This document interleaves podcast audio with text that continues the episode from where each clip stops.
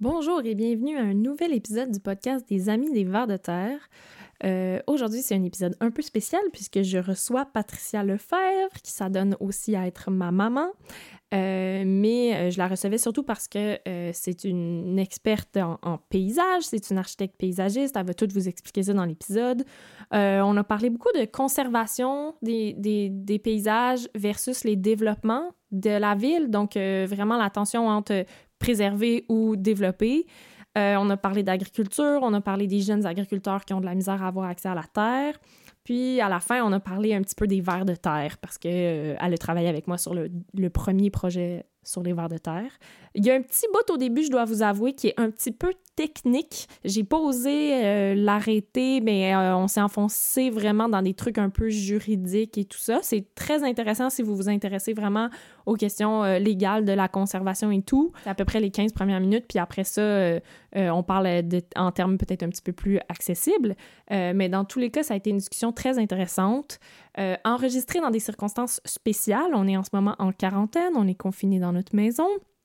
Et donc, euh, j'ai eu des petits trucs de son, là, c'était pas optimal. Puis euh, Patricia étant une personne très expressive, qui gesticule beaucoup, donc le son change un peu au fil de l'épisode. Mais euh, je pense que, encore une fois, les propos vont être plus importants que la forme. Et moi, je vais mixer un petit peu tout ça. Et donc, voilà. J'espère que vous allez apprécier. Bonne écoute!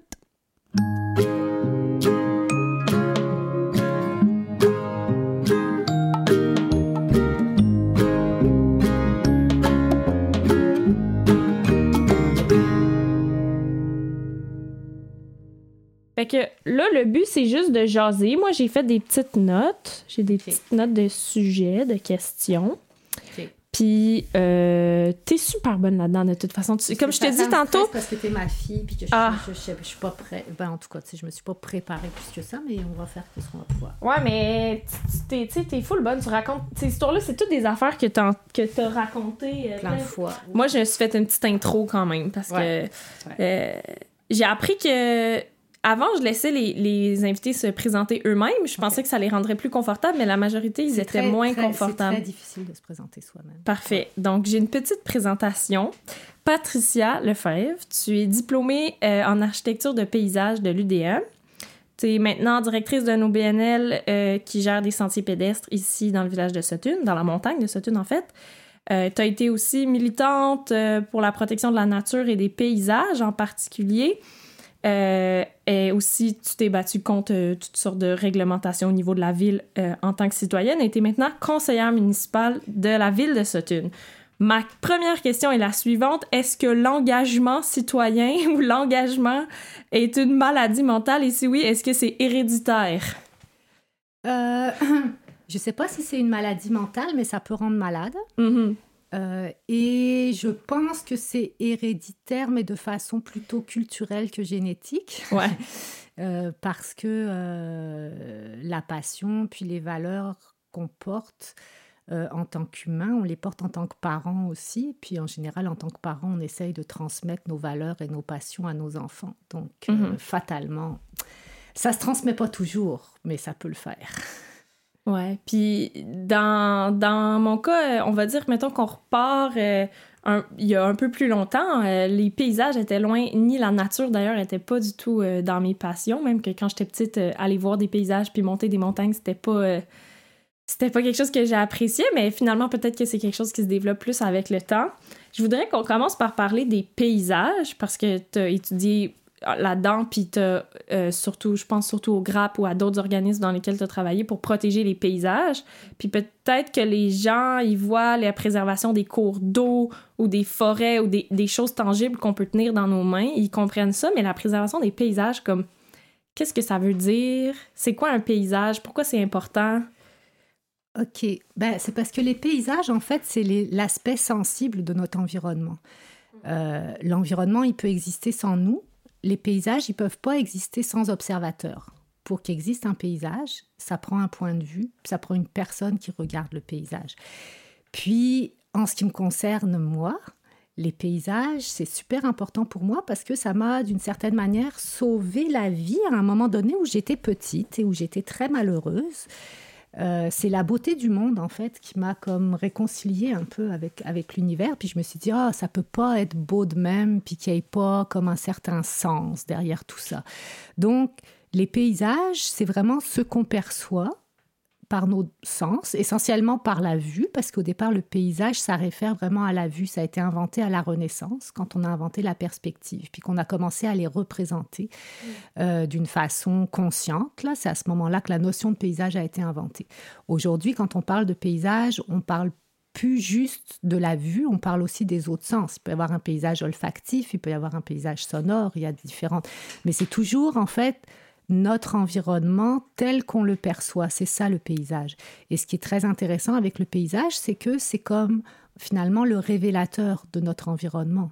C'est ce qu'on en perçoit. C'est comme juste l'épiderme. C'est la, Mais des fois, ça arrive que ce qu'on perçoit euh, pas authentique. Donc, il y a aussi des paysages qui sont plus ou moins artificiels, fabriqués. Euh, ben comme justement la campagne bucolique. Euh, ça c'est vraiment un super bon exemple de paysage qui peut être authentique ou fabriqué. Donc si on se promène dans la campagne, puis on voit une belle étendue verte et vallonneuse, euh, l'herbe peut être un pâturage qui sert à nourrir des vaches, par exemple ou ça peut être du gazon qui sert à, nourrir une tondeuse. Et évidemment, les conséquences vont être très différentes dans un cas ou dans l'autre. Le paysage authentique, c'est-à-dire le, paysage qui est le reflet d'activité humaine sur un milieu sauvage, c'est le reflet d'une activité qui est l'agriculture, donc, quand les humains se mettent à faire de l'agriculture, ils défrichent, ils ouvrent les paysages. Et puis là, ben, justement, on a une vue qui va beaucoup plus loin. Mais ce paysage-là, il répond à une fonction. C'est un paysage qui est producteur. En, anglais, il parle de working landscape. C'est un mot qui n'existe pas en français, mais qui est vraiment intéressant. C'est-à-dire un, paysage de travail, un paysage productif. productif alors que on pourrait avoir exactement la même vision, la même vue, pareil, pareil, pareil, pareil, pareil. Sauf que au lieu que ça serve à nourrir des vaches qui servent à nous nourrir ou à nous donner du lait ou toutes sortes de choses, euh, ben ça va être juste finalement euh, une tondeuse qui va continuer à ouvrir euh, le paysage pour le plaisir des yeux de quelqu'un mais les impacts vont être extrêmement différents euh, au niveau environnemental. Au niveau des écosystèmes, finalement, parce que deux paysages qui peuvent se ressembler peuvent finalement abriter pas d'écosystèmes ou des écosystèmes très pauvres. C'est ça, c'est qu'un pâturage, il va y avoir quand même une certaine diversité habituellement euh, dans ce, dans, dans, dans, dans ce milieu-là. Et puis aussi, bon, je rentrerai pas dans tous les détails, mais... On va rentrer dans quelques détails. Dans quelques détails, mais je peux pas aller très, très loin dans les détails. Moi, je suis pas une scientifique, là, tu sais, mm que je veux pas aller dans des explications que je maîtrise pas, mais, mais ce qu'on sait, c'est que les pâturages, justement, au niveau du réchauffement climatique, la fixation du carbone, et en tout cas, il y a comme, un rôle très important qui mhm. joue que ne va pas jouer euh, l'étendue de gazon similaire, là? Euh, qui par ailleurs. Ça, le hate du gazon, ça, tu me l'as bien transmis. je pense que je l'ai. Et ce gazon-là, donc, euh, en plus de générer comme beaucoup de. Bon, on sait que le pet de vache, ça génère aussi du gaz à effet de serre, mais bon, euh, il y a euh, comment je dirais, euh, des, des, des, bénéfices quand même en échange. La tondeuse, il n'y a pas vraiment de bénéfices, bah, à part de faire marcher les industries de la tondeuse. Là. Mm-hmm. Et puis, euh, le verre gazon, lui, il n'y a pas de biodiversité, pas en tout là-dedans. Là, et, donc, et sans compter, bon là, ça s'est un peu atténué, mais non seulement il n'y avait pas de biodiversité, mais en plus, des fois, il va y avoir des pesticides, il va y avoir toutes sortes de produits pour que ça reste le beau vert green. De... Donc, donc c'est juste pour dire que ce qu'on voit, euh, peut avoir ou ne pas avoir de sens, là, peut faire ou ne pas faire de sens et peut faire des sens différents. Et si on va du côté peut-être un peu plus politique de la préservation des paysages, quand on est dans un, dans une, dans un village comme Sutton, un village touristique, mais il, s'est passé la même chose du côté des Laurentides, du côté de Charlevoix, euh, c'est quoi les tensions entre, euh, mettons, le développement de la ville, le, le, ouais, le développement, la croissance, le tourisme, tout ça, versus la préservation des paysages? Ben, ça dépend de quel paysage on parle. Donc, mhm. euh, nous, la différence qu'on a peut-être avec les Laurentides, c'est qu'on a plus de paysages ouverts, parce que c'était quand même un milieu qui était comme plus agricole et moins forestier. Euh, donc, on a grosso modo, à part le. Bon, on a comme un peu trois types de paysages à Sutton. Tu as le paysage du village. Bon, on a plus que ça. On a le paysage du village, on a le paysage des abords du village qui est de la quasi-banlieue, là, si on Mhm. parle. Des On développements résidentiels des, de des maisons. petits développements euh, ouais. résidentiels, mais c'est assez récent. Puis, on a comme le paysage bucolique là, de la zone verte. Et on a le paysage de la montagne, euh, qui, elle, était zonée blanche plutôt que verte. Peux-tu expliquer les zones, juste rapidement? Ouais. Donc la zone verte, c'est assez rigolo euh, parce que euh, on a la particularité au Québec. Je pense qu'on est un des rares endroits en Amérique du Nord où il y a une loi sur la protection du territoire et des activités agricoles. Et c'est une loi qui a été, quand elle a été adoptée, c'était révolutionnaire et c'était très, très courageux. Euh, et ça, bat- ça, ça partait de l'idée que bah, le Québec, on est quand même avec un climat assez nordique, il n'y a pas tant de terres fertiles que ça. Ces terres-là sont très précieuses. Il y avait une volonté dès cette époque-là de- de- de- d'autosuffisance alimentaire. Ça date de quand? Euh, ça, ça date de la fin des années 70. Euh, et euh, et l'idée était euh, de faire en sorte que les municipalités, le développement urbain n'empiète pas sur les, les terres agricoles. Donc, c'était de protéger les terres agricoles de l'urbanisation, parce qu'on était déjà dans, depuis la fin de la Deuxième Guerre mondiale, une tendance à euh, la banlieue qui s'étale, qui s'étale, qui s'étale et qui mange des terres. Donc, les Américains n'avaient pas cette chance-là, mais nous, il y a eu quand même un, un ministre de l'Agriculture qui était quand même assez visionnaire à l'époque et qui a adopté cette loi pour protéger les terres agricoles, pour qu'on puisse pas les morceler puis mettre des maisons, faire pousser des maisons à la place du, du maïs, mettons.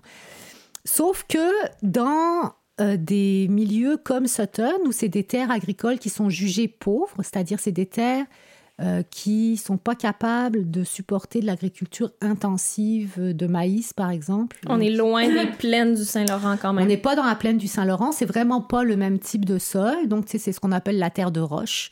Donc, euh, c'est une, une très mince couche de terre euh, fertile sur des dépôts, euh, soit de, de, de gravier ou même du roc. Euh, ça convient très bien au pâturage et ça a été pendant très longtemps utilisé à cette fin-là. C'est-à-dire, c'était des vaches que les gens, ils avaient des vaches à lait pendant longtemps. D'où d'où les Suisses. Ouais, d'où les Suisses. Donc, sur ce genre de, ce genre de paysage-là, pour revenir à la question, normalement est protégé par la loi sur la protection des, terres agricoles, sauf qu'on se retrouve dans une situation à Sutton où ces terres n'étant pas euh, permettant pas de l'agriculture intensive, l'agriculture extensive s'est étiolée petit à petit, comme un peu partout ailleurs au Québec, et on s'est retrouvé avec quasiment la moitié du territoire de Sutton qui est protégé théoriquement à des fins agricoles, mais sur lesquels il n'y a plus aucun agriculteur. Mm. Moi, je suis conseillère municipale, mon district est tout en zone verte, sauf un petit développement résidentiel. Et quand j'ai fait mon porte-à-porte euh, électoral, euh, j'ai rencontré trois gentlemen farmers, puis un maraîcher de famille, là, euh, qui est le seul, mettons, agriculteur dans le sens productif du terme. Mhm. Il y a à peu près plus d'agriculteurs dans le sens... Il y, a des, il y a des gens qui pratiquent de l'agriculture récréative. L'agriculture récréative a aussi ses avantages, entre autres de garder, d'entretenir les paysages, justement.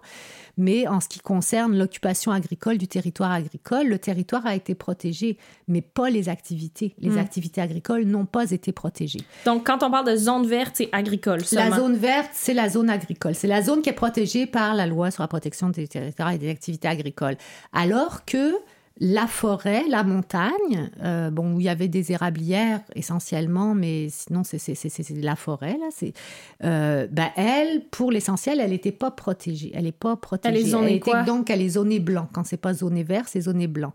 Donc, ça veut dire que la forêt, le massif forestier, lui, les maisons pouvaient continuer à s'étendre euh, comme elles voulaient. Et là, ça, ça posait un autre problème qui était la protection des habitats fauniques.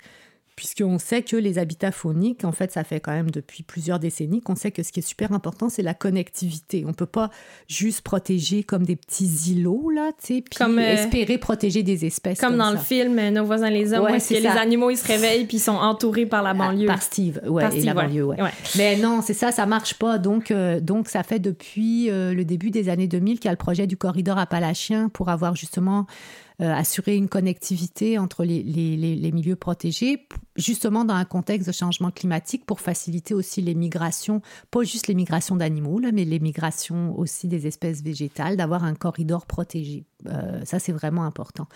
Et donc, euh, le tra enfin, les, les, les, actions qu'on a posées avec plusieurs de mes concitoyens entre, je dirais, 2004 et 2010, qui concernaient la réglementation d'urbanisme. Euh, avec un groupe qui s'appelait le groupe de réflexion et d'action sur le paysage et le patrimoine. Le Donc, on, GRAP. Le GRAP, on distinguait bien les deux, c'est-à-dire le paysage qui est la partie qu'on voit, la partie sensible, et le patrimoine, c'est vraiment ce qu'on veut protéger, mais qu'on perçoit juste par la partie sensible qui est le paysage. Et donc, le travail qu'on a fait à ce moment-là concernait beaucoup la zone blanche et les massifs forestiers, parce que la zone verte était déjà, en ce qui concerne les paysages, protégée par euh, la loi sur la protection du territoire agricole.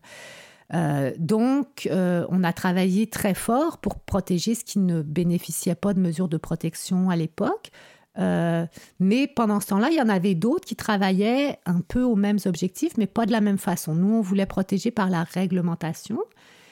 Et puis, euh, il y a comme toute une gagne qui se disait que dans un système capitaliste comme le nôtre, la meilleure façon de protéger, c'est de s'approprier les terrains pour les mettre en conservation. Donc, c'est tout le mouvement de la conservation privée euh, qui a été pas mal ici euh, mené par le corridor appalachien euh, avec comme principal bailleur de fonds, il y avait conservation de la nature en, en arrière. Puis, il y avait des fiducies foncières de conservation qui existaient déjà depuis, depuis quelques temps. Donc, euh, une des premières, ça a été la fiducie foncière de la vallée Routeux. Après ça, il y a eu la fiducie foncière du Mont-Pinac, puis il y a eu d'autres, euh, l'association. Qu'est-ce qu'une fiducie?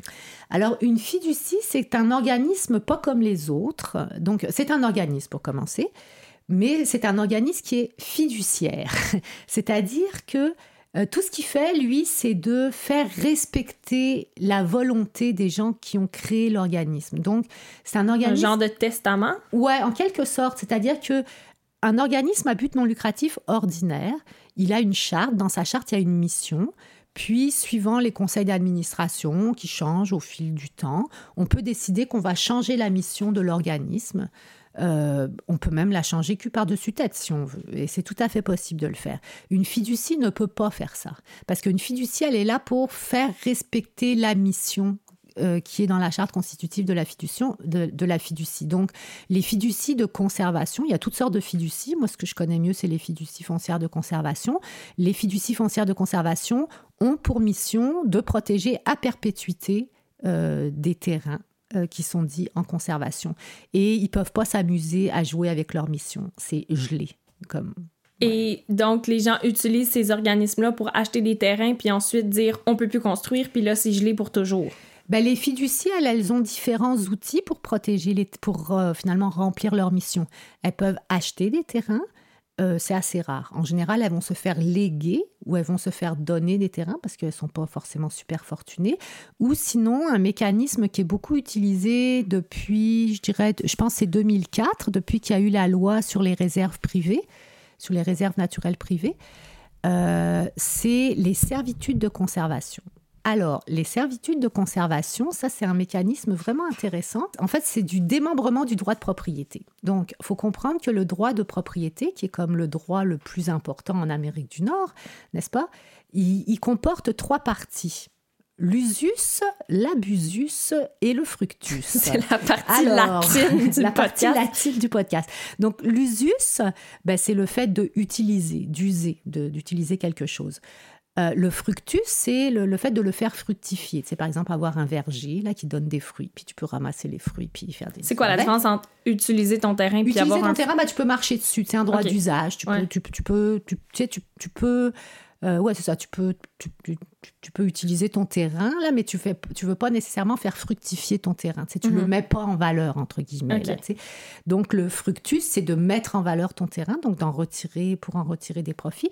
Puis l'abusus, c'est de pouvoir aliéner ton terrain, c'est-à-dire le revendre. Hmm. De, ne plus. euh, donc, ça, c'est les trois parties constitutives du droit de propriété. Et quand euh, on, on impose une servitude sur un terrain, qui peut être une servitude de conservation ou une autre type de servitude, ça veut dire que tu vas te départir d'une partie de ton droit de propriété. Donc, tu vas toujours conserver l'abusus, c'est-à-dire que tu pourras re vendre ton terrain à quelqu'un d'autre, mais les servitudes de conservation, c'est ce qu'on appelle des servitudes réelles et perpétuelles. Elles sont donc attachées au terrain et pas au propriétaire. Et donc, le propriétaire qui décide de se départir, par exemple, du droit de construire des maisons sur son terrain, quand il va revendre son terrain à quelqu'un d'autre, cette, cette disposition-là va rester. La personne qui va acheter le terrain va acheter le terrain en sachant qu'elle ne pourra pas construire des terrains. Et donc, dans une servitude de conservation, tu peux te départir de plein de droits comme ça. Tu peux dire, qui sont plutôt liés au fructus d'ailleurs. Tu sais, oh ben non, je vais plus construire de maison. Oh, je vais plus couper un seul arbre. Oh, il pourra pas y avoir de chasse. Tu sais, il peut, il y a beaucoup beaucoup de, de, droits. Il peut pas y avoir de, de, de, ski. Il peut pas y avoir d'activité commerciale X, Y, Z. Tu peux te départir comme ça d'un paquet d'affaires. Puis, comme la valeur de ton terrain dépend beaucoup justement de ce fructus, bah, à partir du moment où tu dis ah bah non moi je m'interdis de faire ci je m'interdis de faire ça ça veut dire que euh, tu vas volontairement te priver d'une partie des revenus que tu aurais pu aller retirer de ton terrain. Et donc, depuis qu'il y a la loi sur les réserves naturelles volontaires, qui a été justement adoptée pour faciliter la conservation privée, euh, ben, le gouvernement, il va octroyer euh, des, des, des, c'est pas un abri fiscal, là, mais tu sais, tu vas... Tu, tu, tu, des exemptions de Des exemptions fiscales, c'est ça, des exemptions d'impôts. Euh, aux gens qui vont faire une servitude. Ça, c'est comme un premier, euh, une première chose. Là. Donc, c'est euh, en fonction de la valeur dont tu te départis, ben là, ça va être transféré comme étant une exemption fiscale. Mais également, ça se peut que tu aies pu à payer de taxes foncières. Et ça, en ce moment, ça pose un très gros problème parce que dans les autres provinces du Canada, il y a une disposition qui fait en sorte que tu es carrément exempté de payer des taxes foncières. Et à cela, je voudrais pas dire une niaiserie parce que je ne l'ai pas vérifié, mais ce que je pense, c'est que ça doit marcher un peu comme pour les, les, terres agricoles. C'est-à-dire que la municipalité ne perçoit pas de taxes foncières, mais elle est dédommagée par le gouvernement euh, provincial qui considère que ça vaut la peine pour conserver plus de terrain sans que ça soit lui, le gouvernement, qui le fasse directement. Mhm. C'est-à-dire que là, les gens, ils peuvent acheter des terrains puis les mettre en conservation, puis ils arrêtent de payer des taxes comme s'ils possédaient un terrain qu'ils utilisaient au complet, par exemple. Ben, C'est-à-dire qu'ils vont arrêter de payer des taxes sur la partie qui est en conservation. Hein, euh, parce que, tu sais, en général, quand tu as une servitude de conservation, c'est pas nécessairement sur tout ton terrain. Tu vas te garder un morceau de terrain, mettons, ta, ta, ta maison, ton jardin. ton jardin ou tes affaires, là. Puis c'est plutôt la toute la partie du terrain dont euh, tu, tu le, reste de ton terrain, ben tu vas le mettre en conservation.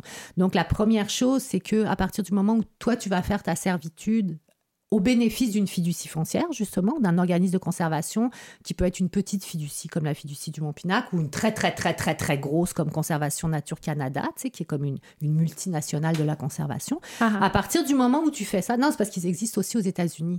Conservation Nature Canada, c'est la branche canadienne, mais tu as aussi une branche états-unienne. Puis je pense qu'ils se sont mis à travailler même avec d'autres d'autres États. Là.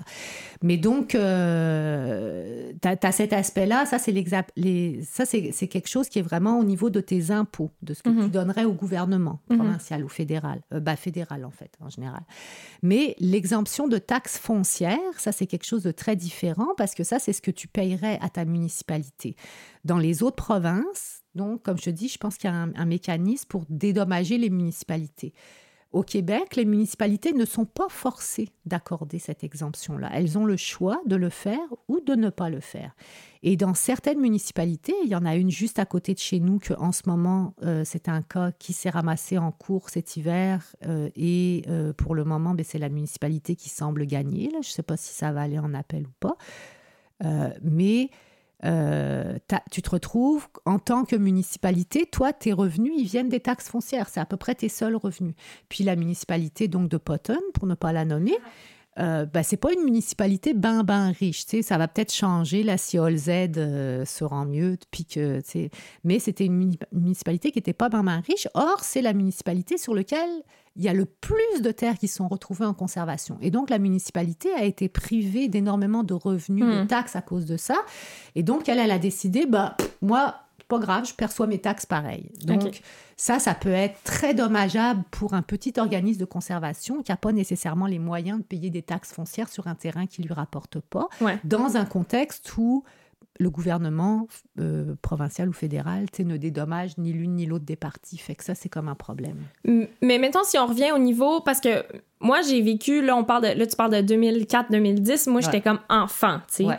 Puis, euh, en tant que, je dis militante, parce que non seulement tu as écrit des choses, tu es allé à la ville, mais moi, je me rappelle de matin où tu as carrément mis des bas de caoutchouc puis tu es allé empêcher des camions de creuser des trous parce qu'ils n'étaient pas supposés creuser des trous il y a quand même eu une, une, une, bataille dans le sens où il y a des forces opposées, il y a des, il y a des forces de conservation, mais il y a des forces de développement. Si j'oserais même pas les appeler, je pourrais même les appeler des forces de destruction, mais enfin, à chacun, euh, ça dépend de l'angle par lequel tu le vois.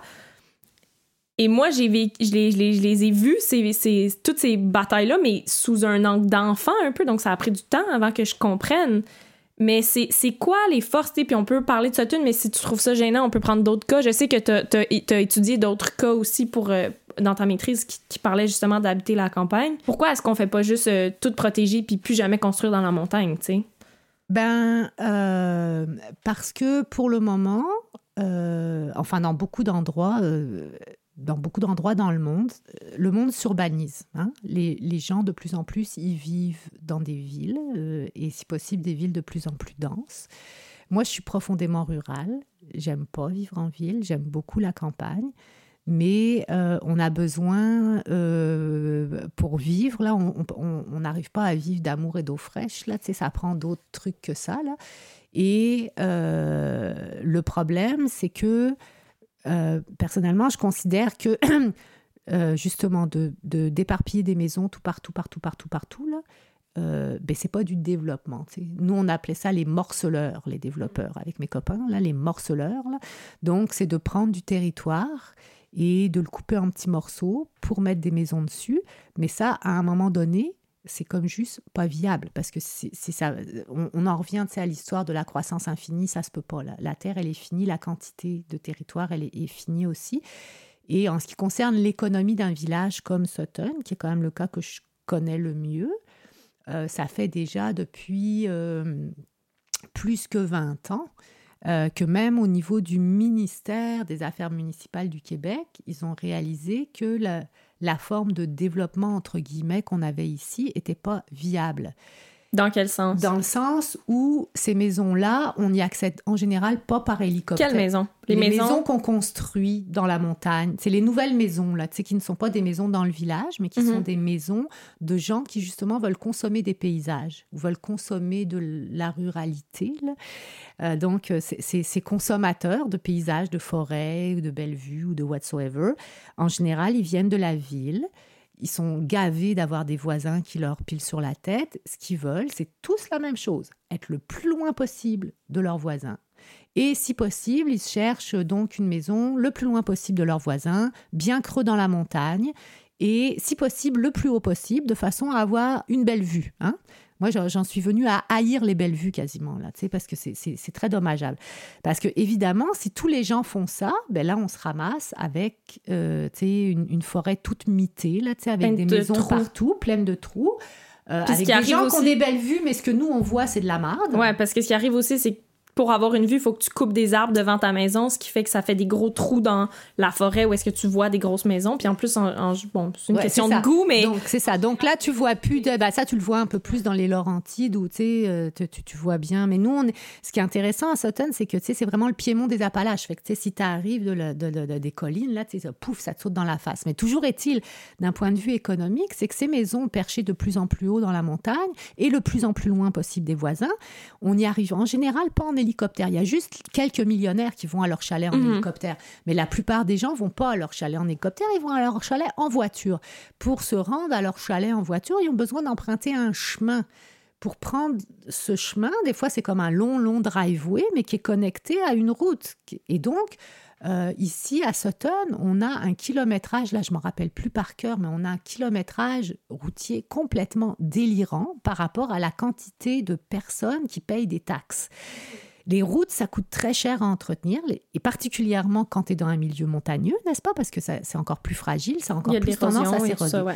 Et là, on est arrivé vraiment à une situation où c'est pas tenable, budgétairement parlant, d'entretenir tous ces chemins-là pour le peu de monde qui sont là. Donc là, juste d'un point de vue purement économique, purement économique, là, c'est pas viable. Déjà, il y a 20 ans, ils le voyaient que c'était pas viable. Puis c'est pour ça que toute la bataille qu'on a faite, c'était dans le cadre d'une bataille plus large où le ministère des Affaires municipales avait demandé à la MRC, donc la MRC qui chapeaute les municipalités d'Ambrome-Missisquoi, d'adopter un règlement pour dire on peut plus construire de nouveaux chemins en dehors des périmètres urbains, c'est fini. Ça, ça a été quelque chose de révolutionnaire, presque comme la loi sur la protection du territoire agricole, mais on n'arrive même pas encore à l'appliquer vraiment parce que les gens essayent toujours d'avoir des passes droits. Et les gens qui veulent se mettre tout en haut du chemin et tout ça aussi sont des gens qui sont très fortunés, qui peuvent se payer des avocats qui coûtent bien cher et qui peuvent menacer la ville et tout ça. Donc, c'est collectivement, c'est pas viable sauf qu'il continue à y avoir des individus qui veulent ça. Puis ça, je te parle juste du point de vue purement économique. Mhm. Sur le plan environnemental, c'est pas viable non plus, parce que si tu mites la forêt comme ça, ben à la fin, il n'y a plus que des humains partout, partout, partout. Puis il n'y a plus de place pour les autres espèces animales. Je me retrouve à aller dans la forêt avec les enfants, puis ils me parlent des ours, puis ils me parlent des loups, puis il faut que je leur dise que les ours noirs et les loups à Sutton, ça fait bien, bien, bien longtemps qu'il n'y en a plus, parce que c'est le genre d'espèces qu'ils ont besoin d'un grand territoire, puis dès qu'il y a des humains sur leur territoire, ils se Ouais. Bah, les loups et les ours, c'est pas la même chose. Les loups, ça fait très longtemps qu'il n'y en a pas au sud du Saint-Laurent. Euh, alors que les ours, il y en a encore oui, dans mais le ils sont loin. Mais ils se tiennent loin des sentiers pédestres. Ils se, ils se tiennent loin. Puis, bon, tu as des ours dans d'autres régions, là, tu sais, où ils se tiennent proches des poubelles de camping et tout ça, là. Mais nous, nos ours, ils ont de la place, là. Puis, en général, tu sais, ils, ils ont pas... Les ours, quand on les rencontre, ils ont aussi peur que nous. Hein. Oui, oui, bien sûr. Fait qu'en général, ben, ils vont se tenir non, mais je parlais de ces des grands mammifères dans le sens qu'ils ont besoin d'un grand territoire à eux et que s'ils perçoivent des menaces ou des prédateurs sur leur territoire, ben, ils vont s'en aller. Donc, si il y a des ours dans le massif, mais si on fait des trous euh, dans la montagne, ben, même si on n'a pas l'impression d'empiéter tant que ça sur leur territoire, mais ça leur coupe quand même beaucoup d'espace. Oui, oui, oui. Puis c'est pas juste d'ailleurs les grands mammifères, tu as aussi des petits oiseaux. Tu sais, dans, dans la faune, moi là je suis pas biologiste non plus, mais tu as vraiment des animaux qui sont plus sensibles aux perturbations anthropiques que d'autres. Mm-hmm. Puis euh, c'est clair que si tu as des humains, eux autres, ils vont, ils vont, ils vont se tasser ben, ben loin. Tu en as d'autres que autres, c'est comme par exemple les pécans, ça n'a pas l'air de les déranger ben, là, tu sais, mais... Plus de chats, plus, ça, de, plus bouffe. de chats, plus de bouffe, ouais, c'est ça, tu sais, ça va mieux. Tantôt, tu parlais des, des propriétaires qui, qui, avaient plus de moyens, puis qui avaient le moyen, le, le les moyens d'avoir des avocats. Euh, une autre bataille que, que, que j'ai un peu suivie, sur laquelle j'ai même fait des travaux universitaires parce que ça se déroulait pendant que j'étudiais les, les, actions collectives, il y a des citoyens qui ont même euh, poursuivi la ville au niveau de leur euh, politique de développement, c'est-à-dire avant que tu sois élue conseillère, quand tu étais citoyenne, il y a d'autres citoyens euh, euh, qui se sont... Peux-tu nous raconter, mais là, vraiment plus densément possible, mettons, le plus... C'était quoi le nœud de l'affaire? Ouais, je vais y aller au plus dense, là. Le nœud de l'affaire, évidemment, c'était encore cette histoire de développement, n'est-ce pas?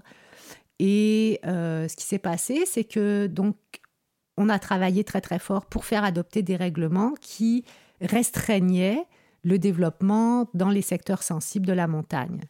Et ça, c'était basé sur un plan d'urbanisme. Donc, dans les règlements d'une ville, tu as le plan d'urbanisme, c'est un peu les, grandes intentions. Puis après, tu as les règlements pour appliquer les belles intentions.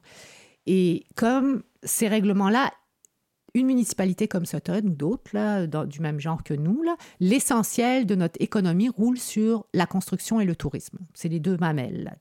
À partir du moment où on restreignait les possibilités de construction dans la montagne, ben, il y avait des gros propriétaires fonciers de terrain, ça leur plaisait pas, pas en tout. Mais s'ils sont déjà propriétaires, parce qu'ils vont faire fructifier. Ils pouvaient, plus, ils pouvaient pas morceler, tu comprends? Ils pouvaient plus morceler. Qu'est-ce que tu veux dire? Morceler, c'est-à-dire subdiviser leur terrain en petits morceaux. Et donc construire plusieurs pour maisons. construire un paquet de maisons. C'est mhm. ça l'objectif.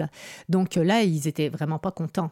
Donc euh, l'équipe qui a mis en vigueur le plan d'urbanisme et les règlements qui limitaient le, le développement se sont fait planter aux élections suivantes par un groupe que le mois qui a suivi leurs élections, ils ont invité quelques promoteurs immobiliers en leur disant ben, c'est quoi les règlements qui vous emmerdent là puis qu'on pourrait enlever pour que vous puissiez continuer à recommencer vos ce qui fait que là ils ont dit ah bah ça ça ça ça ça faut l'enlever. Puis c'était quand même un certain nombre de ça ça ça.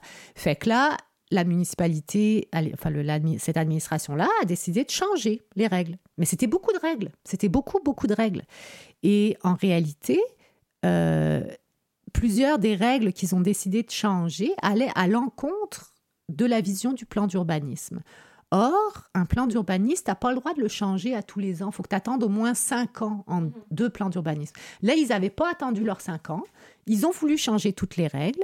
Et là, les citoyens ont dit, ben non, si vous changez toutes ces règles-là, c'est pas juste un amendement. Là, vous êtes en train de complètement changer le règlement. Et pour ça, vous devriez changer le plan d'urbanisme, ce qui permettrait à la population de s'exprimer, parce que la, le seul, la seule forme de démocratie directe qui existe au Québec, c'est les référendums municipaux dans des cas comme ça, justement. Quand on change, c'est un peu comme notre, euh, notre charte, là, finalement, le plan d'urbanisme, là, notre mission, là. Mais quand on... Notre mission d'aménagement, mettons, si on veut changer ça, il y a un potentiel pour toute la population de dire je suis d'accord ou je suis pas d'accord. Mm-hmm. Mais si tu changes pas ton plan d'urbanisme, ça marche pas. Les gens peuvent pas s'exprimer en bloc. Il faut que les gens ils s'expriment zone par zone. Ouais, donc là c'était toute l'histoire de Fait que là c'était un merdier. Ça faisait des C'est-à-dire que ouais, c'est ça, chaque personne dans devait dire dans ma maison, dans ce territoire-là, il y a ce règlement-là, je suis pas d'accord, puis là, il devait ouvrir des registres à la ville. C'est ça, puis, les registres, fait que les gens, il y avait tellement d'articles de changer, puis il y, a il y a plusieurs centaines, mettons, de zones. Puis c'est de l'urbanisme, c'est déjà compliqué à la base. L'urbanisme, c'est compliqué. Là, tu as comme des... Donc, les zones, là, c'est que ton territoire, là, là, on parle pas zone blanche, zone verte, là, on parle des zones dans un plan de zonage. Tu as déjà des centaines de zones. Et là, il y avait des centaines d'articles de règlement qui étaient modifiés. Donc, ça faisait, le juge, là, il a, a qualifié ça de monstre. Tu sais, c'était monstrueux. Les gens étaient incapables de savoir sur quoi ils pouvaient se prononcer. Ils ne pouvaient pas s'exprimer démocratiquement. En fait, essentiellement, la bataille, elle était sur la démocratie, mhm. sur le pouvoir des gens de s'exprimer démocratiquement sur ce qu'ils veulent avoir comme paysage chez eux. C'était ça, le fond de la, de la bataille. Puis comment ça s'est passé? Ben, ils ont commencé par perdre, les citoyens, parce qu'en première instance, euh, le juge a dit essentiellement, bah, pour que je puisse me prononcer, il faudrait que vous subissiez un préjudice direct. Mais les citoyens, ils se battaient plutôt pour le bien commun que sur un préjudice direct. Fait qu'ils ont comme perdu en, première instance, mais ils sont allés en appel. Et en appel, ils ont gagné. Mhm. Et donc, la ville n'a pas pu euh, finalement changer les règlements? Mais la ville les avait déjà changés. Parce que la, la, ville a commencé par changer les règlements. Les citoyens sont allés en cours. Mais là, la ville a continué à fonctionner avec ces nouveaux règlements qu'elle avait adoptés en attendant que les jugements passent. Mmh. Fait que là, il y a une période un peu trouble. Puis finalement, le jugement est tombé. La ville a réinstallé ses anciens règlements d'avant.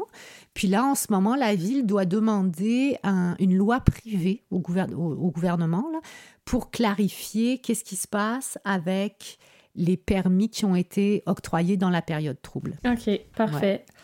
Mais c'était quand même une grande victoire. Euh, je, sais que j'ai rencontré euh, l'avocat puis euh, le groupe de citoyens quand ils ont remporté. C'était comme unique quand même au Québec que des citoyens poursuivent leur municipalité pour des fautes de démocratie puis qu'ils gagnent, non? Oui, oui, c'était très, très rare. Puis justement, c'était tellement rare. Il faut aussi se rappeler que toute cette histoire-là, c'est dans le contexte d'une loi qui est passée, là, une loi qui prétend accorder plus de pouvoir aux municipalités, mais qui en fait voulait retirer aux citoyens le pouvoir d'approbation référendaire. Parce que ça, le pouvoir d'approbation référendaire, ça, ça, ça aussi, ça date de la fin des années 70, la loi sur l'aménagement et l'urbanisme. Puis actuellement, ça fait depuis plusieurs décennies qu'il y a beaucoup de promoteurs immobiliers qui veulent retirer ce pouvoir-là aux citoyens. Mhm. Et donc, ça, c'était une façon de contourner. Est-ce qu'elle est souvent utilisée, ce, moyen-là, les référendums euh, dans des villes à propos de certains règlements? Quand même, oui, c'est quand même assez utilisé. Mais là, bah, maintenant, avec la nouvelle loi, je pense que c'est la loi 21, les municipalités peuvent se soustraire à, peuvent se soustraire euh, à, à, cette obligation en notant qu'ils adoptent un mécanisme de participation. Ah mais ça, ça, enlève les dents. Mais ils sont pas obligés. Comme à Sutton, nous, on a gardé les, les, référendums, là, tu sais, même si on essaye de faire de la participation.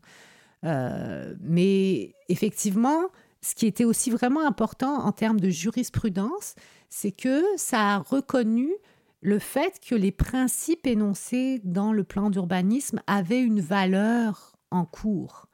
Avant, on avait l'impression que le plan d'urbanisme, c'était juste un bel énoncé Des belles intentions, c'était des vœux pieux, puis ça n'avait pas plus de valeur que ça. Mais dans le jugement qui a été rendu en appel, ben là, ça reconnaissait que, garde les beaux énoncés d'intention, là, c'est pas juste pour faire joli. Puis si tu adoptes des règlements qui vont à l'encontre de ces principes-là, ben, tu peux avoir des soucis. Donc, en théorie, il pourrait avoir des villes qui ont un plan d'urbanisme intelligent, mais qu'il y a des, des gens dans la ville qui, adoptent des règlements justement à la pièce pour euh, faire plaisir à des promoteurs ou peu importe, mais les citoyens pourraient se battre en disant non, non, dans le plan, ça dit ça, donc vous pouvez pas changer à droite, à gauche. En théorie, mais ça mhm. prendrait d'une part des citoyens vraiment crainqués, des citoyens vraiment éduqués, parce que toute cette histoire-là n'est arrivée à Sutton, je pense, que parce qu'il y a eu un gros travail d'éducation populaire qui a été fait par le GRAP et les organismes de conservation pendant 4-5 ans. Donc, y avait les gens, ils comprenaient les enjeux. Puis, l'urbanisme, c'est compliqué, c'est pas très sexy. Donc, tu sais, c'est pas toutes les villes que tu as un groupe de citoyens qui est éduqué, qui est vraiment craqué et qui aime beaucoup ces paysages, qui est le cas à Sutton, parce qu'ici, on est quand même, c'est de la villégiature. Beaucoup des gens qui sont ici, c'est des résidences secondaires. D'ailleurs, mhm. c'est intéressant de constater que ce qu'on a appelé le groupe des 24, c'est-à-dire les gens qui se sont battus contre la ville. Et qui ont donné de l'argent aussi pour euh, l'avocat, ouais. Bah, appuyé par d'autres, mais c'était essentiellement des néo-ruraux. C'était Défini. Néo-ruraux. Des néo-ruraux. Donc, c'est des gens qui venaient de la ville et qui se sont installés par choix ici. C'est pas parce qu'ils sont nés ici. Ils ont décidé de venir ici. Contrairement à, mettons, des campagnards ou des gens de région qui viennent de là, leur famille des vient de là. ou des locals, comme, comme, on les appelle. Eux autres, ils vont avoir une perspective tout à fait différente. Parce eux, ils veulent des jobs. Ils vont plus voir le territoire que le paysage. Sais, à force, sais, ce que tu as en plein dans les yeux, tu finis par plus le voir. Eux autres, de quoi ils ont besoin? Ils ont besoin d'emploi pour faire vivre la famille, pour rester là. Puis ça, c'est un des gros enjeux. Puis c'est un des endroits où moi, je suis pas confortable, puis où je marche sur une espèce de ligne euh, un peu euh, boiteuse, qui fait en sorte d'ailleurs que j'ai aussi une maîtrise en environnement que je suis allée faire après ça, parce que je, je me suis rendu compte qu'en protégeant les paysages, on leur donnait encore plus de valeur, puis plus on leur donnait de la valeur, ben plus ils valaient cher. Puis hmm. plus ils valaient cher, plus les gens ordinaires. C'est un genre d'embourgeoisement euh, ben, Ça favorise. C'est sûr que c'est les l'embourgeoisement, il y a plein de facteurs qui contribuent à l'embourgeoisement, mais ça, c'est un des facteurs. Donc, quand ton paysage, sa valeur, c'est une valeur de consommation, comme tous les paysages touristiques sont des paysages consommés, c'est plus des paysages productifs, c'est des paysages qu'on consomme quand ton paysage qu'on consomme, là, il se met à avoir vraiment sa valeur en fonction comme objet de consommation, euh, bah, les, les, les, gens qui avant vivaient dans un paysage productif ne peuvent plus produire avec, parce que ce paysage, il vaut beaucoup, beaucoup, beaucoup, beaucoup plus cher que ce qu'il peut rapporter sur un plan de productivité. Et là, on arrive justement à la question de l'agriculture puis de l'accès aux terres agricoles. Donc là, on passe du développement de la ville, de l'urbanisme à une autre partie euh, de ton travail, mais qui reste un peu dans la veine de l'accessibilité finalement. Comment on s'assure que ces paysages qui sont protégés restent accessibles pour le commun des mortels, puis en particulier pour des, jeunes qui veulent s'y partir des, entreprises agricoles? Euh, est-ce que c'est faisable si, par exemple, moi je sors de la ville, je suis tannée, j'ai, je suis tannée de travailler dans le social, puis je veux me partir une ferme. Est-ce que c'est possible de m'acheter un terrain ici, une petite ferme, puis de faire des légumes? Non, c'est complètement impossible. Et c'est complètement impossible à cause de la loi sur la protection du territoire et des activités agricoles. Et, ça, c'est ça qui est complètement fascinant, parce que, comme j'en parlais tout à l'heure, ça a comme un très bon côté, et c'était très avant-gardiste, la loi sur la protection du territoire agricole.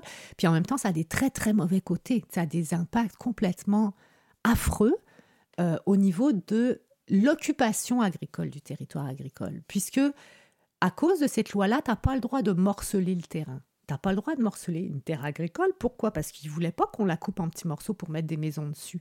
Puis dans la vision qu'on avait de l'agriculture dans les années 70, quand la loi est passée, ben les, les exploitations agricoles allaient être juste toujours de plus, en, plus, en plus grosses, ok, pas de plus en plus petites. Et donc pour eux autres, si tu étais pour couper un morceau de terrain, c'est parce que tu voulais mettre une maison, là, tu sais, fait que, fait que donc on se retrouve avec une, des, des, terres qui valent très cher parce que tu as une super belle vue sur la montagne et tout, qui sont des, souvent des, des, des 100 ou 200 acres. En fait, le, la terre d'origine ici, c'était des 200 acres. C'est super grand. Euh, ça va bien pour du pâturage, mais tu sais, pour du maraîchage, tu oublies ça. Là. Et, ça te fait des laitues en esti, Ça te fait pas mal de... Ouais, c'est ça. Et donc, euh, et, et, donc, pour quelqu'un qui voudrait faire de la petite agriculture, et particulièrement de l'agriculture maraîchère, il va être doublement handicapé, d'une part parce qu'il ne pourra pas s'acheter de, terre, puis quand bien même il réussirait à mettre la main sur un petit lopin de terre parce que, à cause de raisons historiques ou whatsoever, il y aurait eu un morceau qui aurait dégelé, il n'y aura pas de maison dessus. Ah. Puis là, il pourra pas se construire. Mais si tu fais une ferme, tu peux pas te construire? Ben là, il faut, avant de pouvoir te construire, il faut que tu fasses la démonstration que tu retires l'essentiel de tes revenus, ah de l'agriculture. Puis, si pas de euh, maison. En tout cas, c'est vraiment très compliqué. Est-ce que la loi, quand tu dis, c'est peut-être qu'elle est plus adaptée à la, à la réalité de l'agriculture aujourd'hui, déjà, on était en pleine révolution euh, verte, euh, mm-hmm. révolution agricole, donc des plus grosses machines, plus de, plus de distance, plus de trucs mais aussi peut-être parce qu'à l'époque, on pensait que les fermes étaient transmises euh, générationnellement. En fait, si tu avais une grande ferme, tu allais la passer, il y a quelqu'un dans ta famille qui allait reprendre ta grande ferme, puis il y a quelqu'un dans sa famille qui allait reprendre la grande ferme. Puis là, les fils d'agriculteurs, ben, ils font plus d'agriculture. Puis les gens qui veulent faire de l'agriculture, ils n'ont pas de famille qui ont des fermes. Bah aussi, c'est que les fils d'agriculteurs ne sont plus capables de racheter la, la, ferme de leurs parents parce que, tu sais, avec l'histoire des quotas, par exemple, ici, c'était surtout des fermes laitières. Tu sais, les quotas, tu sais, il y a eu une spéculation absolument hallucinante sur les quotas. Donc, tu sais, les, les, jeunes, les enfants d'agriculteurs ont beaucoup de misère à reprendre euh, même la terre de, de leurs parents. Puis, mhm. les puis il y a presque plus d'agriculteurs. Donc, tu sais, ça serait vraiment le fun qu'il y en ait des nouveaux qui reviennent s'installer. Sauf que, tu sais, toutes les petites fermes, là, maintenant, c'est rendu des chalets. Puis les jeunes, comme je te disais, qui voudraient venir s'installer, ben, ils n'ont pas les moyens de s'acheter un chalet avec 200 acres, tu sais. Mm. Puis, il faut quand même que je te raconte l'histoire, là, qui me fait le plus buzzer de ça, là, parce que je, je trouve que c'est quand même un cas, il y aurait de quoi faire un film avec ça. Donc, une de mes meilleures amies à Sutton, elle est d'origine suisse. Et puis, elle, elle avait un rêve d'avoir une érablière. Donc, elle s'était acheté une ferme avec son conjoint, qui est d'origine québécoise, mais qui a vécu longtemps en Suisse, pour avoir une érablière. Elle a parti sa petite érablière. Avec une belle maison en pierre. Avec une vieille belle maison, pas en pierre, en, brique, qui était une des premières, si ce n'est la première ferme de Sutton, qui était sur un chemin magnifique et c'était une grande terre, 200 acres, la parcelle d'origine qui était essentiellement boisé avec des érables gros comme des baobabs et quelques champs en avant et puis un petit milieu humide en quelque part. Donc mon ami commence son érablière, euh, top notch, là, avec osmose inversée, euh, petit tube, toute super chic, hein, suisse et tout. Et là... Efficace. Efficace. Et là, la pauvre, elle, elle, visait pas tant que ça. Là, je pense que c'était un 5000 en taille qu'elle visait, ce qui était vraiment très, très peu, mais avec euh, des stratégies de mise en marché vraiment brillantes. Puis elle vendait donc euh, directement à une clientèle européenne et je pense japonaise peut-être aussi. Euh, en tout cas, elle vendait directement à des clients qui étaient prêts à acheter le sirop d'érable beaucoup plus cher que ce qu'elle aurait vendu au Québec. Donc, elle pouvait s'en tirer, tu sais, en vente directe. Là-dessus, premier coup de matraque, euh, c'est que on décide que maintenant il y allait avoir de la gestion de l'offre sur le sirop d'érable, que tout ça allait être géré par l'UPA et qu'elle était obligée de vendre son sirop en vrac à l'UPA. Euh, L'UPA étant, l'Union des producteurs agricoles. Donc, il y avait maintenant un syndicat spécial acéricole. Et que comme ça, euh, ben c'est ça. Là, maintenant, elle oubliait ça. Elle pouvait plus faire de la vente directe. Elle pouvait pas non plus se rendre à ses 5000 en taille parce qu'il y avait un quota, puis c'était gelé à l'état actuel où elle était, là, qui était comme moins que 5000 en taille. Donc, elle ne pouvait pas développer son plan d'affaires jusqu'à se rendre là où elle voulait. Et c'était, il n'y avait plus aucune viabilité potentielle pour son, son exploitation. Parce que c'était trop petit? Parce que ça c'était vraiment trop petit et puis parce qu'elle était obligée de vendre en vrac au lieu de mhm. vendre au détail, tu sais, fait que ça, ça se pouvait plus. Fait que comme c'est une personne optimiste et motivée, fait comme bon, c'est pas grave, elle développe un projet pour couper sa ferme en trois. Elle développe ce projet avec le président de l'Union paysanne de l'époque qui s'appelait Monsieur Giroir, je pense, et avec un monsieur qui n'était pas très connu à l'époque. Et qui était prêt un peu plus à acheter une des trois parcelles. Donc, il y avait une des parcelles serait restée pour la sériculture. Il y aurait eu une parcelle qui aurait été plus fourragère. Puis, il y aurait eu une parcelle qui aurait été plus maraîchère, qui était comme la petite parcelle, la plus petite parcelle. Donc, juste pour préciser, fourragère, donc des prairies. du foin, de la prairie. Et maraîchère, des légumes. C'est cela. Et donc, la personne qui était intéressée à acheter la parcelle maraîchère s'appelait Scoop Jean-Martin Fortier. Et euh, la CPTAQ, dans sa grande sagesse, visionnaire et intelligente. La CPTAQ. Étant la Commission de protection du territoire et des activités agricoles. Donc, qui applique la loi dont on parle qui applique la loi dont on parle depuis le début, dans sa grande sagesse visionnaire, a refusé le morcellement. Et donc, euh, Monsieur Fortier est allé s'installer ailleurs. Mon ami a été obligé de vendre sa à un monsieur qui avait fait fortune dans la business touristique en Thaïlande qui a construit une espèce de grosse énormité monstrueuse à côté de la vieille maison, qu'il a essayé de démolir d'ailleurs, mais qu'il n'a pas réussi parce que quand même la municipalité l'a pas laissé faire, mais qu'il a recouvert avec du bardeau en plastique, comme ça on voit plus la vieille ah. maison en briques. Et puis son espèce de gros machin, euh, que, son gros prout là qu'il a pondu, puis qu'il a mis au milieu de la parcelle fourragère, fait en sorte que... Que la terre sera jamais rachetable. Que la terre n'est plus jamais exploitable à des fins agricoles productives. Ça pourra juste être re-racheté par d'autres millionnaires qui éventuellement vont garder l'érablière en activité parce que ça va leur permettre de ne pas payer de taxes foncières. Puis c'est ça. Voilà. Ouais, c'est Et ça, ça, ça, moi, ça m'a vraiment comme serré le cœur. Et, euh, et ça a nourri aussi, euh, c'est comme mon, mon, mon, mon mon ressentiment et mon désir de faire quelque chose pour que euh, des jeunes qui voulaient faire de l'agriculture puissent en faire quand même. Et donc, ça, ça a participé à la mise sur pied de la Banque de terre agricole de Brome-Missisquoi, qui est devenue l'Artère, mm-hmm. et qui était vraiment basée sur cette idée que, voyons, on a plein de terres agricoles qui ne sont pas utilisées à des fins agricoles et il y a plein de jeunes qui voudraient faire de l'agriculture et qui n'ont pas accès à la terre. Et il y a plein de de propriétaires fonciers qui ont des belles terres agricoles et qui savent pas faire quoi faire pour les entretenir. Et évidemment, une terre agricole, si tu l'entretiens pas, elle va revenir à un état naturel. De donc elle va s'enfricher. Tu sais, d'abord, ça va être du bois de, piètre qualité qui va s'installer dessus et tout ça. Puis petit à petit, ça va redevenir une forêt. Ça va prendre longtemps. Vous irez écouter euh, à ce sujet l'épisode avec euh, Aurélien et euh, Megan. Ils expliquent tout le cycle comme ça. Pour que ça redevienne une forêt. Une forêt, exact. Donc, donc ces gens qui sont dans leur, euh, dans, leur, euh, dans leur salon et qui aiment bien contempler les paysages, ils n'ont pas envie de contempler une friche. Donc, euh, ils aimeraient bien que ça reste ouvert. Ils n'ont pas nécessairement envie de passer la tondeuse sur 100 acres parce que quand même, tu sais, fait que il y avait quand même un certain nombre de propriétaires fonciers qui avaient comme un espèce d'ouverture à l'idée que bah, ma terre, dans le fond, elle pourrait être utilisée par quelqu'un qui ferait de l'agriculture dessus. Puis moi, ça entretiendrait mes paysages. Lui, il serait content, il ferait de l'agriculture. Donc, c'est comme ça que c'est parti l'idée un peu de la banque de terre. C'était une commande de la MRC au départ, de la MRC Brome-Missisquoi, sur comment on pouvait dynamiser la zone agricole. Euh, Vous avez créé le Tinder de l'agriculture ça, on a créé le Tinder de l'agriculture. On est tombé sur une marieuse hors pair, puis on a eu euh, qui s'appelait Leslie Carbonneau, mhm. qui a vraiment comme amené l'idée à maturité.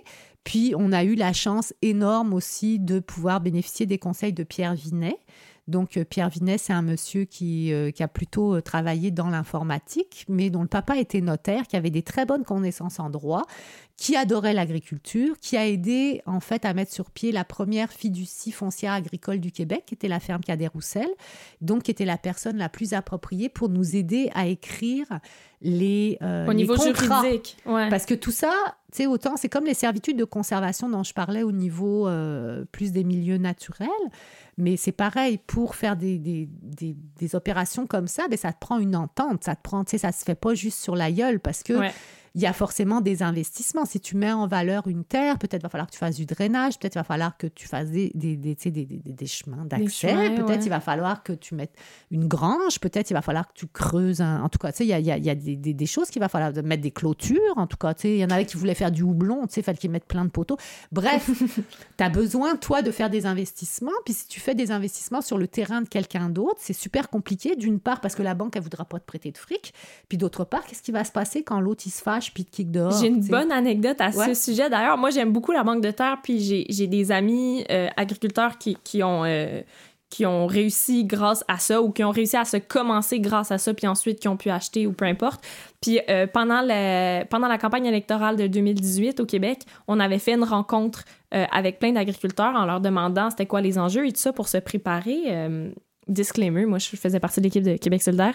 Puis un moment donné, il y a, euh, je la nommerai pas, mais en tout cas une agricultrice que, que j'aime beaucoup qui a un projet de maraîchage euh, dans le coin de Coansville, Donham. Puis on parlait d'accès à la terre, puis on était là, mais tu sais, il y a moyen de louer des terres et tout ça. Puis là, elle était opposée, elle était pas opposée à l'idée, mais était là, on, on, va pas revenir à ça, on n'est plus au Moyen Âge tabarnak. Genre, c'était vraiment cette phrase-là qu'on avait notée parce que là, ça revenait à la servitude du, du cerf qui, qui, cultive, que... qui cultive la terre du Seigneur finalement, mais que la terre lui appartiendra jamais. C'est pour ça que c'est une ligne très mince. C'est comme la conservation, c'est toutes ces choses-là, là, il y a comme une ligne très mince là sur laquelle il faut pas, faut pas que tu tombes là. Tu sais, c'est un peu, tu fais du euh, entre quelque chose qui va vraiment être win-win, puis quelque chose où tu as vraiment quelqu'un qui gagne tout, puis l'autre qui perd tout. De l'exploitation. De l'exploitation. Donc, tu sais, le servage, bon, ça, ça n'existe plus depuis le Moyen Âge. Le maraîchage, ça existe encore en Europe, en France particulièrement. Le maraîchage? Le maraîchage, ouais. Quelqu'un qui est... Euh, ben, en tout cas, il faudra que... Euh, là, j'ai un petit trou. C'est pas grave. Tu peux... En il y a un autre concept. Il y a un autre concept, là, parce que ça, ça dépendait si tu payais la personne ou, tu sais, si tu lui donnais une partie de ta récolte. Ben, euh, je vais le laisser. Métayage. Ah, voilà, excuse. C'est correct. Fallait juste. Ouais, c'est ça. Donc, avais le, le métayage, c'est que tu n'es pas le propriétaire finalement, mais c'est toi qui t'occupes la partie fructus, là, tu sais, mm-hmm. quand on parlait de la propriété. Donc, c'est toi qui mets la, la, la, terre en valeur et euh, tu, tu, payes avec une partie de la récolte s'en va comme au propriétaire foncier, puis le reste, tu le gardes pour toi. Puis après, suivant, c'est quoi cette part-là, ben, c'est plus ou moins équitable ou pas équitable. Et c'est pour ça que c'était très important d'avoir quelqu'un comme Pierre Vinet pour écrire des contrats qui soient équitables, qui soient justes pour les deux parties. Est-ce que c'est toujours le même contrat ou c'est à la pièce? Ben, les contrats sont toujours ensuite ajustés, euh, tu sais, de, de, de... mais tu as comme un espèce de contrat de guideline, ouais. C'est ça. Puis après ça, ben, c'est ajusté entre les deux parties. Mais tu sais, c'était effectivement très, très important que, euh, que ça soit écrit d'une façon à protéger le métayer, ou la personne qui va exploiter la terre mais qui n'en est pas propriétaire. Euh, là, Pierre, il pourrait te raconter dans tous les détails, mais tu sais, grosso modo, ce qu'il disait, c'est que si tu es, une personne qui veut faire de l'agriculture, puis tu as besoin d'emprunter plein d'argent à la banque pour euh, acheter ta terre. Mais tu n'as aucune garantie à la banque. Après, il va falloir de toute façon que tu, sais, tu vas être attaché à la banque au lieu d'être attaché au propriétaire foncier, mais tu ne seras pas plus réellement propriétaire. Le fait de ne pas immobiliser cet argent-là, le fait de ne pas avoir à payer la banque, mais ben, ça peut te permettre à toi finalement de te créer une retraite quand même, sans être propriétaire, parce que habituellement, c'est là où c'est très délicat, c'est qu'habituellement, les agriculteurs n'ont pas de retraite. Leur retraite, c'est leur fonds de terrain. Mhm. Donc, si tu n'es pas propriétaire, tu n'as pas ton fonds de terrain. Mais par contre, comme tu n'as pas été obligé de payer ton hypothèque à la banque, bah, éventuellement, lui, il avait fait la démonstration que ça peut être tout aussi rentable. Mais il n'empêche que euh, en règle générale, la banque de terre, elle est plutôt utilisée comme tremplin et euh, les, les, les, jeunes agriculteurs, qu'est-ce qu'ils vont vouloir au final C'est devenir quand même propriétaires euh, de leur terre. Comme dans la chanson. À part d'être propriétaire, l'autre option qui pourrait être viable euh, sur du long terme, c'est les fiducies foncières agricoles. Ou les coops.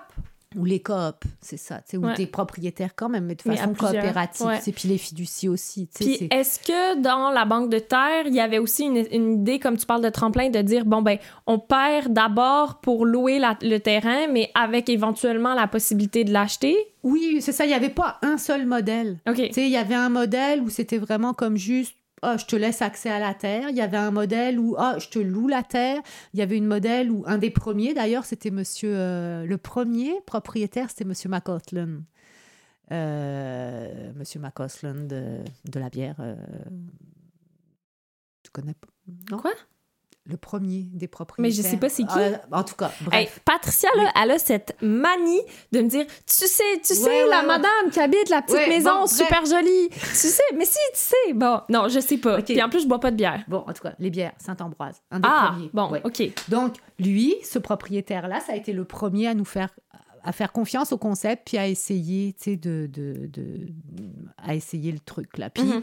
puis le premier c'était un bail avec option d'achat Finalement, ça s'est fini que le jeune il a arrêté, il n'a pas acheté la terre. C'était celui qui cultivait la terre avec des chevaux. Là, je pense que c'était des jeunes d'origine belge, ou en tout cas, finalement, bon, ils sont partis, puis ça s'est pas passé. Mais c'est une des options, l'option location vers achat. Trop cool. Puis maintenant, ça, ça s'est étendu à d'autres euh, régions. Ben c'est ça, c'est qu'en fait, ce qui était intéressant, c'est quand on a fait l'étude de faisabilité, on a regardé qu'est-ce qui s'était déjà fait en Ontario, en Colombie-Britannique aussi, des choses qui s'étaient faites aux États-Unis, dans la même. Parce qu'au début, on a fait d'abord une petite recherche plus documentaire, puis on a appelé des organismes, on a regardé comment ils fonctionnaient. Euh, puis après ça, on a une petite phase projet pilote, puis après ça, c'est devenu quelque chose, puis après ça, c'est devenu euh, plus gros. Mais quand on avait fait notre recherche documentaire, on s'était rendu compte que la plupart de ces projets-là plantaient au bout de un, deux ou trois ans, parce que la masse critique n'y était pas, puis ça te prenait euh, beaucoup d'énergie finalement pour Attends, tu parles d'un projet de ferme ou des projets de banque de terre? Les projets de banque de terre. Il n'y avait pas assez de... Comme le covoiturage, dans le fond, il n'y a pas assez de gens qui le font. Ça prend une masse critique pour que ça fonctionne. Puis là, comme il n'y avait pas la masse critique, puis que c'était comme soutenu politiquement, mettons, tu sais, mais à une petite échelle par des petits politiciens qui, de toute façon, changent à toutes les quatre ans. Mhm. Euh, ben là, ils trouvaient ça bien cool de financer pendant un an ou pendant deux ans, voire pendant trois ans. Puis à un moment donné, ils coupaient le robinet. Mhm. Puis là, ça marchait plus. Puis la banque de terre, elle a besoin de revenus, dans le fond, pour avoir des employés. pour faire... Ça prend pas énormément d'employés, franchement. Tu sais, c'est quand même quelque chose d'assez rentable, mais ça en prend quand même. Ça en prend un minimum. Puis il faut quand même payer ces gens-là. Ouais. Fait que là, nous, dès le début, et malgré que notre client, entre guillemets, là, de le client du GRAP, puis c'est le GRAP qui a fait l'étude de faisabilité, mais pour la MRC Bromy-Sisquois. Et dès le début, on a dit à notre client, on lui a dit, regarde, si tu veux que ça marche, il faut que ça devienne gros. Puis il faut pas que les MRC se mettent en compétition les unes avec les autres, puis chacun fait son petit truc, parce que sinon, c'est ça va planter. C'est sûr que ça va planter. Donc, dès le début, on leur a dit, il faut que ça devienne gros. Puis au bout de, je pense, la deuxième ou troisième année, la troisième année de fonctionnement, donc tu sais, il y a eu une, première année où c'était juste de la recherche.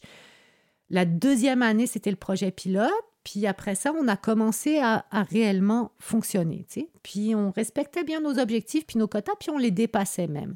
Puis là, ils nous ont dit, ben là maintenant, comment vous allez faire pour pérenniser votre, vos opérations? Et là, à ce moment-là, on a fait quelque chose que je ne sais pas s'il y a beaucoup d'organismes qui font ça. On s'est quasiment fait harakiri. On a dit, bah, garde, si on veut pérenniser ce beau projet-là, il faut que ça soit quelqu'un de beaucoup plus costaud que nous qui le prenne. Fait que, garde, prenez-le. Puis hmm. organisez-vous avec les autres MRC. Vous avez donné votre bébé. On a donné notre bébé, ouais, c'est hmm. ça. Et on a bien fait. Parce que maintenant, c'est ça, il y a beaucoup, il y a plusieurs euh, MRC au Québec. Oui, c'est rendu, euh, tu sais, c'est rendu à travers le Québec au complet. Comment, s'il y a quelqu'un en ce moment qui nous écoute qui est comme, hey, moi, j'aimerais avoir accès à une terre, puis là, euh, je connaissais pas ça avant, comment il peut. Il va sur Internet, puis il fait l'artère. L'artère. A-R-T-E-R-R-E. Ouais. Ça, c'est au niveau québécois. C'est au niveau québécois. OK, parfait. Ouais, Il y en a dans pas mal toutes les régions maintenant. Ouais. C'est trop chouette. Mm-hmm. C'est très chouette. Euh, là, ça fait une heure qu'on se parle, fait qu'on arrive euh, vers la fin. Il y avait une autre petite euh, partie de l'entrevue, mais comme ça fait très longtemps, peut-être qu'on on, la, on la redéclinera à un autre épisode plus tard parce que tout, comme vous le savez peut-être, le projet de podcast des Amis des Vers de Terre émanait d'un projet de vidéo sur les Vers de Terre. Puis toi, tu t'étais proposé comme scénariste pour écrire le, petit scénario de l'histoire des Vers de Terre. Donc, on a eu l'été passé un été euh, de recherche et de folles discussions sur les Vers de Terre. Euh, qui sont, euh, c'est ça, à l'origine de ce projet-là, qui sont le, la, plus petite chaîne d'écosystèmes finalement auquel j'ai pu voir. Puis là, ça m'a donné envie d'étudier les écosystèmes à d'autres échelles qu'est-ce qui fonctionne bien? Qu'est-ce qu'on a appris des vers de terre, puis des écosystèmes, puis de la vie dans le sol qui fonctionne bien, puis qu'au niveau, là, on va dire ville-village, comme échelle, au niveau des, paysages, puis des villes, des villages, qu'est-ce qui fonctionne pas dans nos écosystèmes en ce moment? Genre, qu'est-ce qui fait que, justement, on, dégrade, on pollue, on, consomme, on prend de la place, on dérange, puis, euh, puis c'est pas... Euh, très écosystémique ou c'est pas des, bons échanges euh, réciproques, mettons. Ouais, bah c'est que en fait, le ver de terre, c'est un champion du cycle court. Là. Mm-hmm. Euh, nous, on a complètement, mais complètement oublié, tu sais, que c'est quelque chose qui rentre doit sortir, et que il faut que tu traites ça justement, cette histoire de cycle, tout simplement. Ouais, c'est exactement ça qu'on a oublié. Et donc là, on commence à s'en rendre compte là qu'on fait partie d'un cycle. Mm-hmm. C'est pas une ligne, c'est une boucle. c'est vraiment circle of life. fait que c'est vraiment ça qui est comme assez fascinant dans, dans le fonctionnement du ver de terre. Là, c'est à quel point c'est comme un, un, cycle euh, super efficace. Là, c'est comme le, le, plus efficace. Je pense que, en tout cas, je ne m'y connais pas tant que ça. Je suis pas biologiste, mais moi, j'ai été complètement fascinée ben par l'efficacité du cycle du ver de terre. Ça uh-huh. m'a ça m'a vraiment. Puis c'est un cycle, puis le, le, le, ver de terre, il n'est pas au-dessus des champignons, il n'est pas au-dessus des, des, bactéries, il travaille avec. Puis là, les humains, on a décidé que c'était une chaîne alimentaire, que c'était plus un cycle, que nous, on était sur le top, puis là, euh, on, s'est pensé finalement au-dessus des autres espèces, comme si on n'avait plus besoin d'avoir des échanges réciproques avec eux, ou comme si les déchets qu'on créait, on n'avait pas besoin de s'en occuper, ou quoi que ce soit. Oui, c'est ça. Ben, en fait, on n'a on pas, on pas du tout compris qu'on générait des déchets. Déjà, ouais. qu'on allait étouffer dans notre caca. Là, fait que euh, ça, c'est vraiment un gros problème. Puis aussi, c'est ça, cette espèce de notion de supériorité, c'est aussi un, un, très gros problème. Là, le, notre individualisme, tout ça, c'est des choses que le ver de terre euh, ne, souffre pas de ces problèmes-là. Effectivement. On pourrait vraiment apprendre de lui. Ben, euh, quand on s'y replongera, je l'ai retrouvé, le livre sur les vers de terre, d'ailleurs, là-haut, qui vient de loin. Là, je suis allée le chercher jusqu'à la maison d'édition à Arles pour te l'envoyer pour faire notre recherche documentaire. Euh, si, on, y retourne, éventuellement, on fera un autre épisode spécifiquement là-dessus parce qu'effectivement, c'est. C'est bizarre comment un élément aussi petit peut nous donner de la perspective. Je sais pas comment l'expliquer, mais moi aussi, ça a changé ma manière quand même de voir. Puis, euh, qu'est-ce que je voulais dire aussi par rapport à ça? Puis aussi, d'où on vient? Parce que les vers de terre créent, créent le sol. Ce, ce dont on a parlé aujourd'hui, les paysages, les sols forestiers ou l'agriculture, tout ça, vient du fait que ce sol-là a été créé par des espèces qui sont sorties de l'eau pour venir créer de la Terre sur la Terre, qu'on a même appelé la planète Terre grâce à ça. Mhm. Puis que nous, loin, loin, loin, loin, loin, plus loin, il y a eu des oiseaux, des mammifères, puis des humains. Mais on serait pas là sans les vers de terre. C'est ça qui est incroyable. Ouais, ben en fait, le, on serait pas là sans les vers de terre parce que les vers de... Ben, non, pas les vers de terre. Les vers, pas de terre, la sont les ancêtres de tous les animaux. C'est ça, c'est ça que je me rappelle. Ah oui, avec l'intestin. C'est ça, c'est oh vraiment fascinant. C'est fou ça. C'est vraiment fascinant. Et, c'est quand même vraiment intéressant de se rendre compte qu'on est cousins, on est cousins pas si lointains finalement. Parce que c'est la première, je me rappelle, les vers qui étaient dans l'eau, c'est la première espèce qui était un tube en fait, où il y avait des choses qui rentraient et des choses qui sortaient. Si tu regardes des bactéries ou des virus ou toutes sortes d'autres euh, espèces, euh, qui, qui fonctionne pas euh, comme. en fait, de micro-organismes, c'était pas une chaîne, mais là, lui, c'était un tube et ce tube s'est mis à marcher, a eu des pattes, a eu des têtes, a eu des organismes. animé. C'est parce qu'il y avait des espèces végétales aussi, euh, quand même, qui étaient rendues assez complexes, là, tu sais, mm. parce que, bon, on s'entend, les, les, les, la, grosse différence, c'est les virus, les bactéries, tout ça, c'est des unicellulaires, tu sais, le, alors que le, le ces petits vers-là... Les ben, annélidés. C'est ça, ils avaient quand même plus qu'une cellule, là, tu sais. Puis, aussi, ils étaient capables de se déplacer, mais d'une, je dirais pas d'une façon consciente, mais ils étaient capables de euh, bouger par eux-mêmes. C'est, ça, les animaux, là, sont animés, mhm. sont capables de bouger autrement que juste avec les forces du courant ou du vent ou tout ça. Puis ça a été, c'est ça, les premiers animaux qui, après, se sont... Ça, c'est comme... Euh, diversifié. Euh, puis bon, nous, on est comme à un bout d'une des branches, mais on sent pas être vraiment les plus brillantes de la gagne. Comme, euh, hmm. Comment qu'on dit? Pas le plus pogo, le plus dégelé de la boîte. c'est un bon mot de la fin. Donc, on reviendra peut-être au verre de terre parce que c'est vraiment. Euh, les gens, ils rient quand ils me disent Ah, tu fais un podcast sur quoi? Je suis là, les vers de terre. Mais en vrai, je fais pas un podcast sur les vers de terre, c'est que je suis partie des vers de terre pour me rendre compte, en fait, de toute nos cycles qu'on avait brisés. Tu l'as bien mm. dit, toutes les échelles de, qu'on appelle, nous, des systèmes économiques, mais c'est loin des, des systèmes parce que ça fait beaucoup de déchets, bref. Mais euh, donc, on y reviendra peut-être dans un épisode subséquent. Merci beaucoup d'avoir euh, finalement pris le temps d'enregistrer cet épisode. Moi, j'étais contente d'avoir écouter toutes ces discussions pendant toutes ces années, si vous saviez le nombre de discussions qui portaient là-dessus que j'ai entendues au IGA ou dans la rue ou je sais pas où, puis là de les condenser puis de pouvoir les livrer avec euh, d'autres personnes. Donc euh, merci full. Au plaisir. Yes. Cet épisode a été produit par Pirate Productions grâce au soutien du programme Jeunes volontaires d'emploi Québec. À l'animation et au montage, Alice Lefebvre. Au soutien technique, Jean-Christophe Lalonde. À la musique, Julien Dumont-Boudria. Et les illustrations sont de Gwenaël Guyot. Pour nous contacter ou écouter d'autres épisodes, rendez-vous sur pirateproduction.ca.